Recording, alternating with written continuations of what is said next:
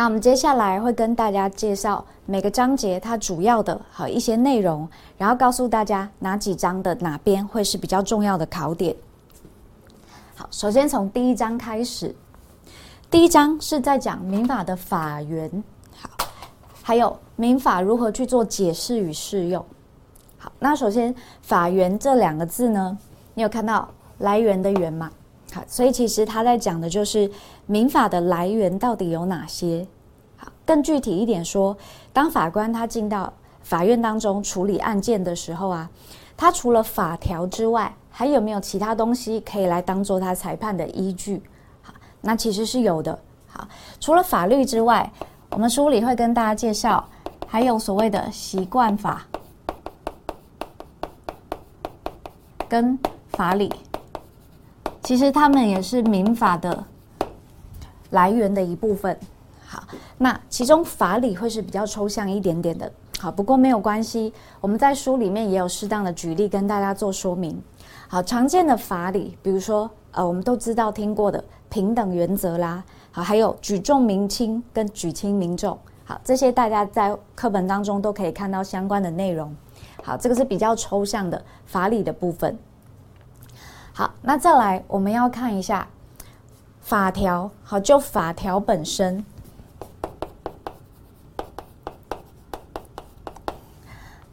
一些法条要怎么样拿来去做适用呢？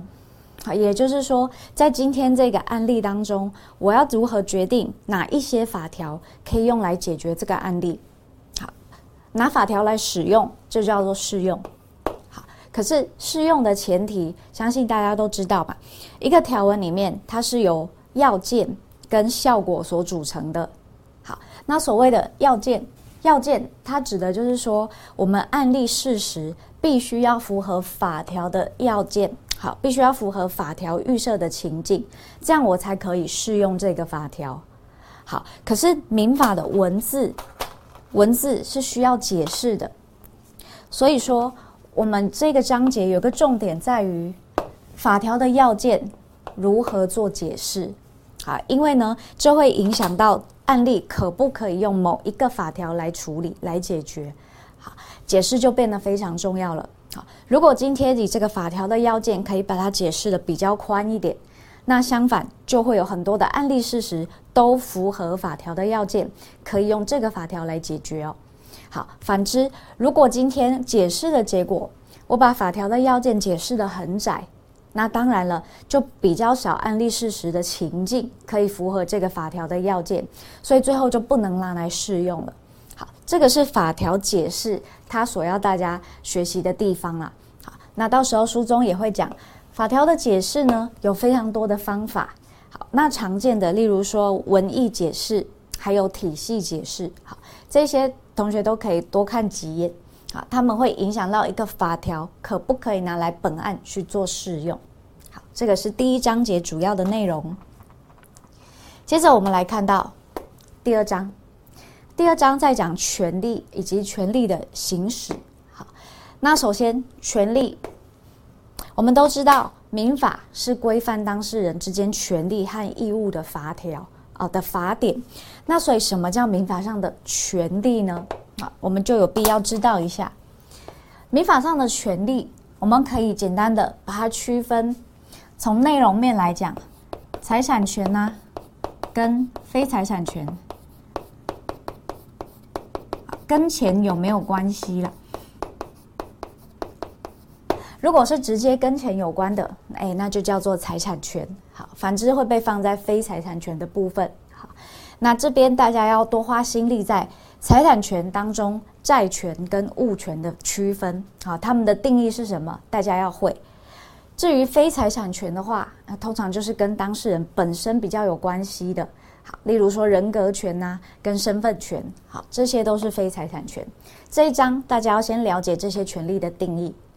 好，那还有权利，你从作用面的话呢，也可以看到，例如说有请求权，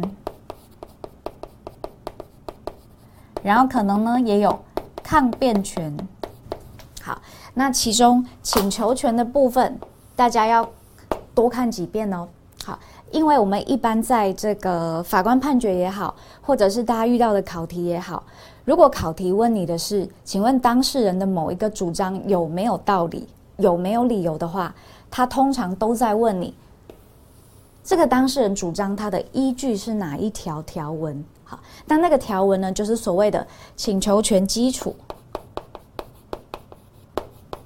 这个概念日后在大家解题上来说是相当重要的。好，所以你要先知道什么叫做请求权，而彰显请求权的那个法条就叫请求权基础。好，首先这个是有关于民法上权利的部分。好，再来我们看的是权利的行使。好，权利的行使这边在谈的内容呢是啊、我们的权利当然是必须要被保护的。好，那权利。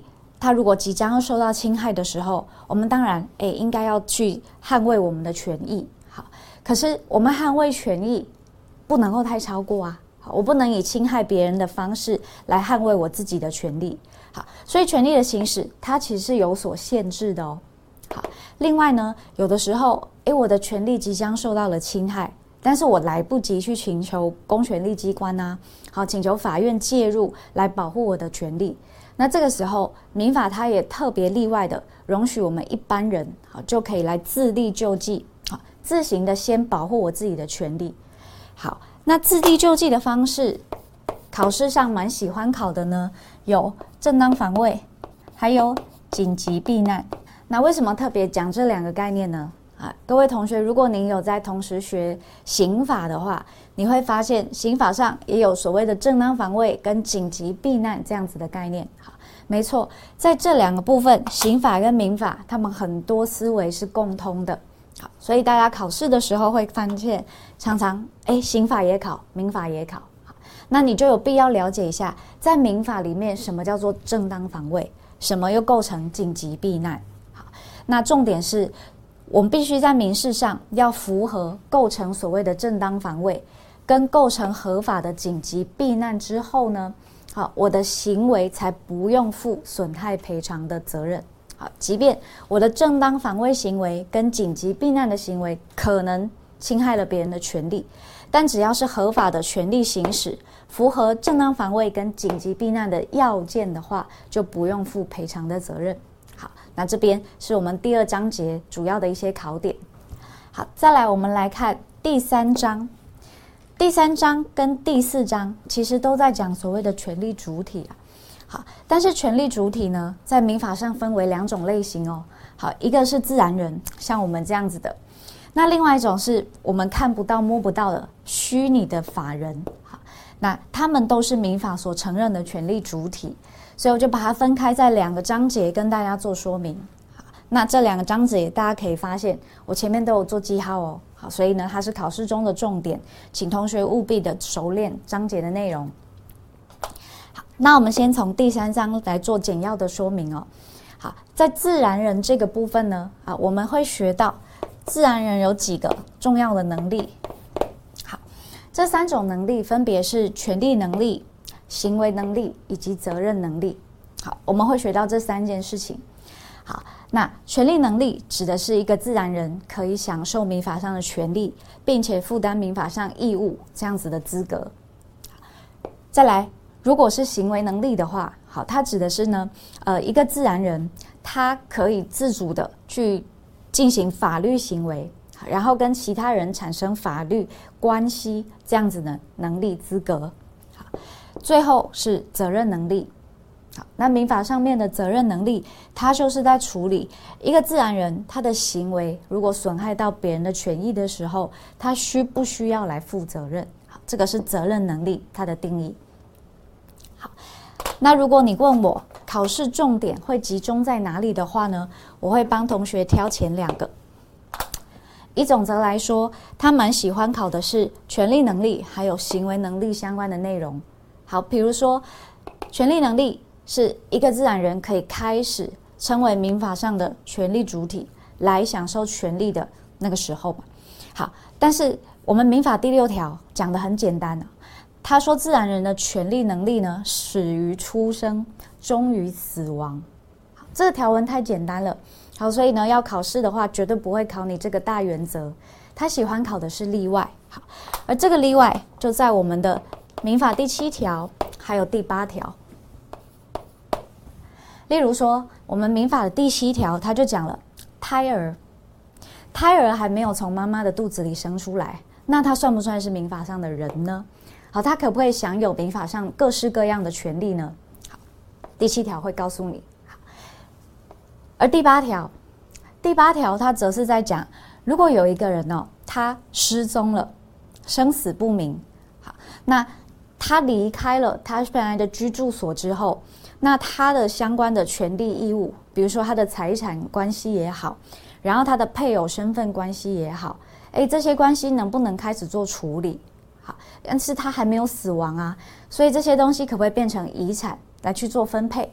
好，我们第八条就有一个死亡宣告的制度。好，他用这个制度呢，暂且暂时的宣告说，一个自然人因为失踪，好，所以先把它当做失去了权利能力的死亡状态。好，那当然他还有他的细节哦，例如说这个自然人他回来了的话，是可以来恢复他的权利能力的。好，考试上来讲，喜欢考第七条跟第八条。好，那这是权利能力部分的一个考点。那再来第二个考点，就是中间的行为能力了。行为能力，刚才我们有谈到，是说一个自然人，诶，他可不可以自主的去做成法律上的法律行为，然后跟其他人产生了法律关系嘛？好，那我们也可以想象啊，好，一个才三岁或者是才五岁的小孩，他如果也能够做成法律行为，然后跟别人产生了法律关系，那有一点风险在嘛？啊，为什么呢？因为这些小孩他的思考能力还是不够周全的，好，所以说我们民法上依据每一个人他成熟的程度，他的行为能力是有分等级哦，好，他可以分成无行为能力人、限制行为能力人以及完全行为能力人，可以分为这三个等级。好那考试的话，特别爱考中间限制行为能力人。好，而这边大家一读的时候要记得非常重要哦，因为它涉及的修法。这个法条是在现行的十十二条跟十三条。好，在今年一月一号开始，我们民法上一个人成年的年龄已经调整了。好，在旧法之下，我们都记得成年是二十岁。好，可是今年一月一号开始。民法上的成年年龄下降了，好，现在只要十八岁就算是民法上面的成年人哦。好，所以先提醒同学，好，从今年开始的考试，如果考到你行为能力这个地方作答的时候，一律以新法作答，成年就是十八岁了。那至于这个条文为什么要下修成年的年龄，它其实跟我们民法亲属编后面的规定，好，有个结婚年龄那边去做了一并的调整啊。现在透过修法，结婚的年龄男女都是十八岁。好，所以我们这边的十二条跟十三条总则的部分，就也认为，那我们干脆把成年的年龄一并调整成十八岁好了。好，这是他修法的理由。再次在这边提醒大家，好，所以现行法来讲啊，啊，这个新法之下，限制行为能力人他是满七岁，但是未满十八岁的人，就会被摆在这个中间喽。好，好，那这是我们呃有关于行为能力这边的一个说明。好，再来我们来看到第四个章节。第四个章节要讲的是法人。好，那我们刚才有跟大家提到，法人呢，它是一个没有实体，好，它是比较虚拟拟制出来的一个人格。好，它是拟制出来的一个权利主体。好，那大家可以想象。如果是一个拟制出来的东西，好，它其实并没有办法像我们自然一样去对外做成相关的法律行为，好，做成各式各样的行为。所以在法人里头，它就有一个重要的概念了，是法人，它一定要搭配一个机关，法人必定要搭配机关来帮他对外从事行为。那常见的机关就像是董事，好，董事就是法人必备的一个常设机关。好，可是我们可以接着往下想，法人虽然有机关，好，如果一个人说，哎，我是某间公司，我是某个法人的董事，可是如果他就能对外去做任何的法律行为，好，而这些法律行为的效果都需要法人来承担的话呢，那有一件事情就非常重要了，就是说这个机关到底有没有真正的代表资格啊？他到底有没有真实的代表权呢？如果他没有真实的代表权，例如说董事经过改选，他已经不是董事了。好，这时候他再跑出去代表法人去做这个契约的签订的话，那到底要不要对法人产生效力啊？法人需不需要对契约的相对人负相关的法律责任呢？好，这是代表权所要讨论的一个问题。好，那除此之外。法人这边还有另外一个议题是在于侵权行为，正如刚才所说的，好，法人他会有机关，像是董事，好，那法人也可能有其他的工作人员呐、还有例如说他们的员工这些受雇人，如果今天这些董事或者是受雇人，他们在外面活动的时候侵害到了别人的权利，也就是俗称的侵权行为。那他们做这些事情，也有可能透过法律的规定来要求法人负连带的损害赔偿责任。这些条文，例如说二十八条，还有一百八十八条，相关的内容也算是新进的考点啊，越来越爱考了。那我们都可以在书中看到相关的说明。好，提醒大家，这边法人分成两个重点。好，再来我们进到第五章。好，第五章讲的是权利的客体。那所谓的客体呢，就是说他没有办法享有民法上面的权利，也不用负担民法上相关的义务，这种东西就叫权利客体。好，那它又有另外名字，就叫做物啦。好，那这个章节在总则来讲，算是比较简单的。好，那我们在学这个章节的时候呢，提醒同学，你要去学习一下物它的分类是什么。我们可以看到各式各样的物体，好，可是这些东西要怎么去做分类，是这章的学习重点。好，因为不同的分类方式，他们在民法上后续可能会用相关不一样的法条了。好，例如说常见的，我们来讲物，它可以分为动产跟不动产。好，这个分类我相信大家也都听过哦。不动产，例如说土地。例如说，我们看到的高楼大厦，好，那个叫做定着物；反之呢，就会被放在动产这个分类。那我们把这些，呃，我们看到的物分成动产或不动产，是为了什么？好，例如说，在后续的民法的规定当中，你就知道，如果我今天想要把动产的所有权移转给别人的时候，好，所有权要变更的时候呢，要有交付的动作。如果是现在换成下面。不动产的所有权，我要做一个移转变更的话，在实务上就必须要做登记。好，那我们这边只是一个举例，好，只是在提醒大家，为什么我们要学物的分类？因为它会影响到后续。不动产必须要做登记，它的所有权才能移转；而动产的话呢，它必须要透过交付的动作，所有权才能移转。好，它的分类都是有它的意义的。好，那这个是第五章学习的重点。好，再来，我们来到第六章。第六章跟第七章同样，它也都是法律行为。但是呢，他讲的这个内容不太相同，我就把它分开来做说明。好，那首先我们先看的是意思表示这个部分。好，我们刚才有提到，好，我们民法上面的权利主体，它会透过法律行为的做成，然后跟其他人呢产生法律关系。而法律行为的做成，它一定要具备的一个动作就是意思表示。那意思表示，简单来说，我今天希望跟对方产生什么样的法律关系？好，那我心里有这个想法之后，我就把它表达出来，这个过程就叫做意思表示了。好，那么意思表示，我们在这边会学，它是由哪一些所构成的？意思表示的构成有哪一些元素？这是要学习的第一个重点。好，那再来更重要、更重要的是，如果我做成意思表示的过程当中有受到了其他的影响，好，比如说呢，我想要跟你做一个买卖，好，这样子的意思表示想要做买卖这样子的法律行为。诶，可是呢，我在买东西签约之前呐、我对于我要买的物体是什么？好，我要买的商品是什么？这个事实产生了误会。好，那我基于这样的误认之下，才去做一个买卖契约，这有没有挽救的机会呢？好，那我们再举一个例子，如果说我今天会愿意把我的东西卖给你，可是我是被逼的。好，你干涉了我的意思表示的自由。比如说，你可能对我有这个诈欺啊，或者是胁迫的动作。好，那这个时候有没有机会去挽回？有没有撤销的可能？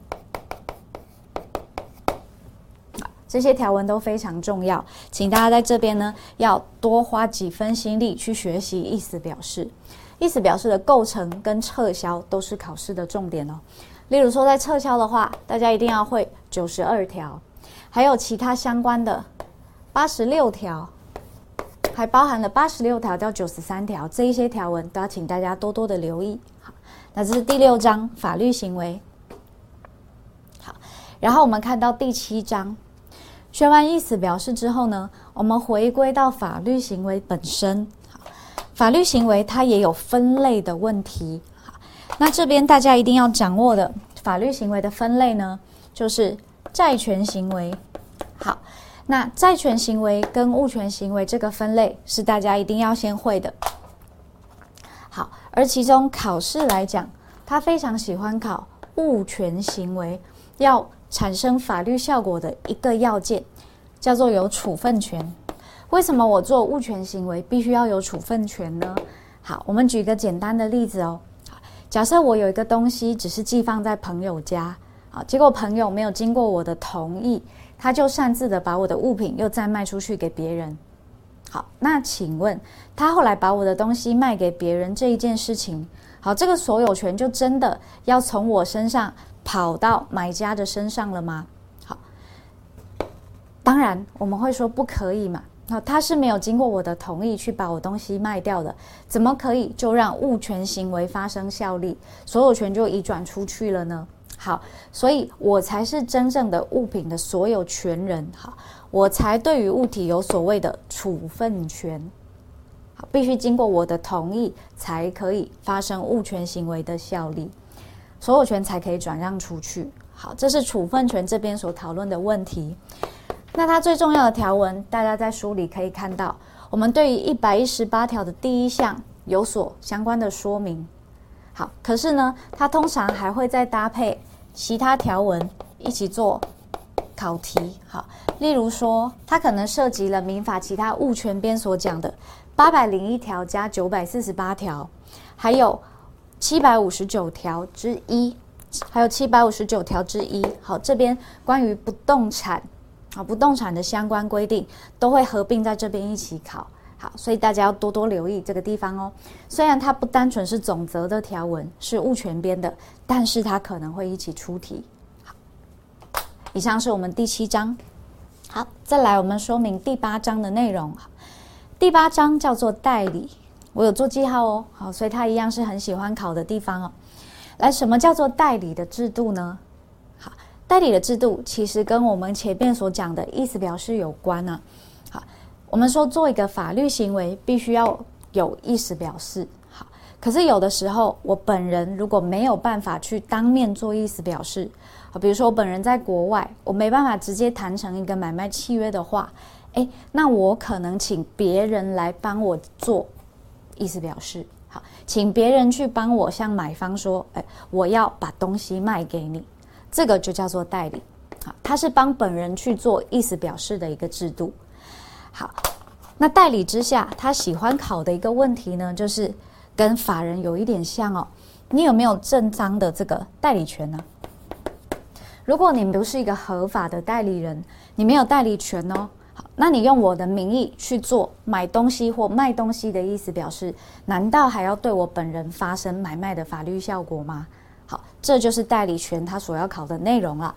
好，那相关的条文，请同学留意。一百七十条，还有一百一十条的规定哦。